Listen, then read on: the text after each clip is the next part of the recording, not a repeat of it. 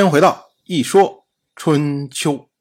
鲁国第十七任国君鲁申进入在位执政第二十三年，本年春天，齐国的国君齐昭以宋国不参加在齐的盟会为借口，讨伐宋国，包围了宋国的民邑。我们之前讲过，所谓齐国的盟会。指的就是四年以前，当时是陈国的国君陈款，为了对抗宋国的压力，所以牵头在齐国组织了一批人举行的盟会。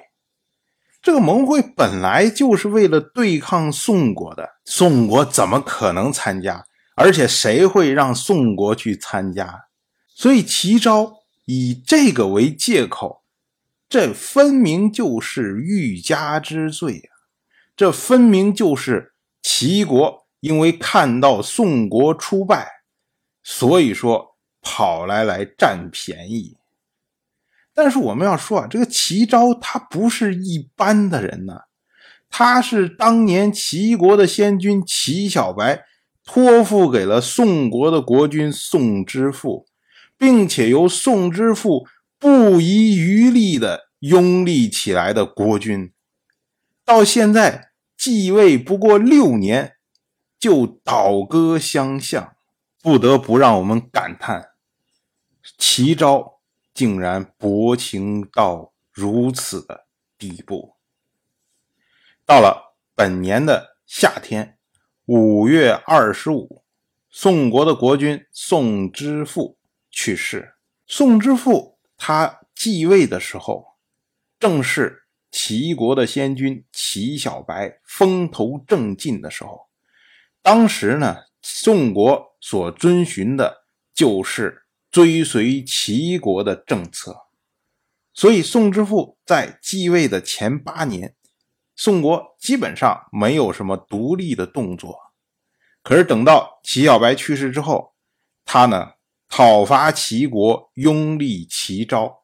紧接着，他俘虏了滕国的国君，将曾国的国君做人祭。通过这种暴力的手段，整合了周边的小国。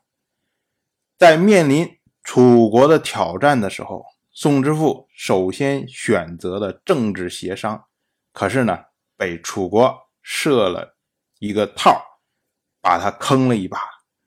政治协商失败之后，宋之父又开始讨伐郑国，紧接着和楚国作战，最后呢是在鸿之战受伤，伤重不治，由此去世。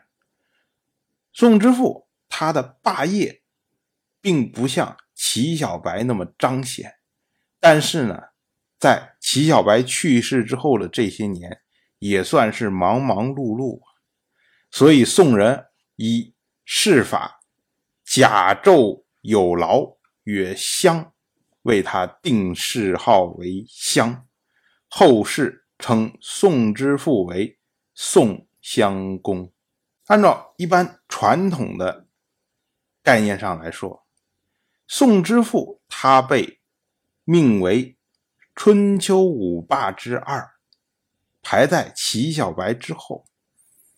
可是，我们以史实来分析的话，宋之父他能够做到称霸的区域，仅仅是以宋国为中心，周边的这些小国，稍微大一点的，像什么郑国呀、鲁国呀、齐国呀，更不要说楚国，没有人是服他的。所以，他跟齐小白实在是相差甚远。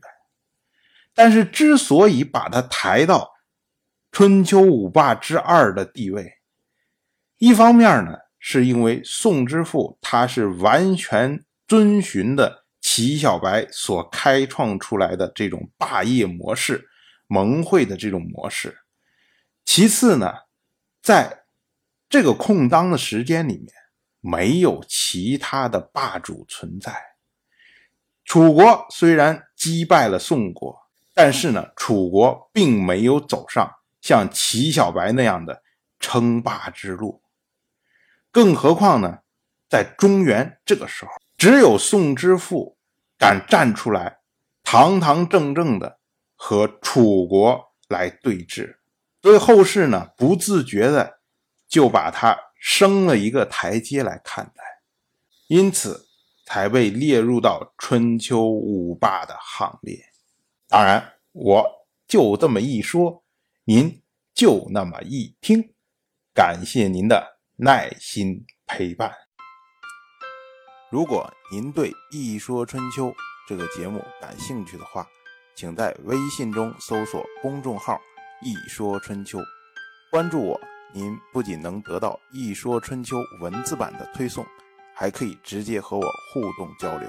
我在那里等待您的真知灼见。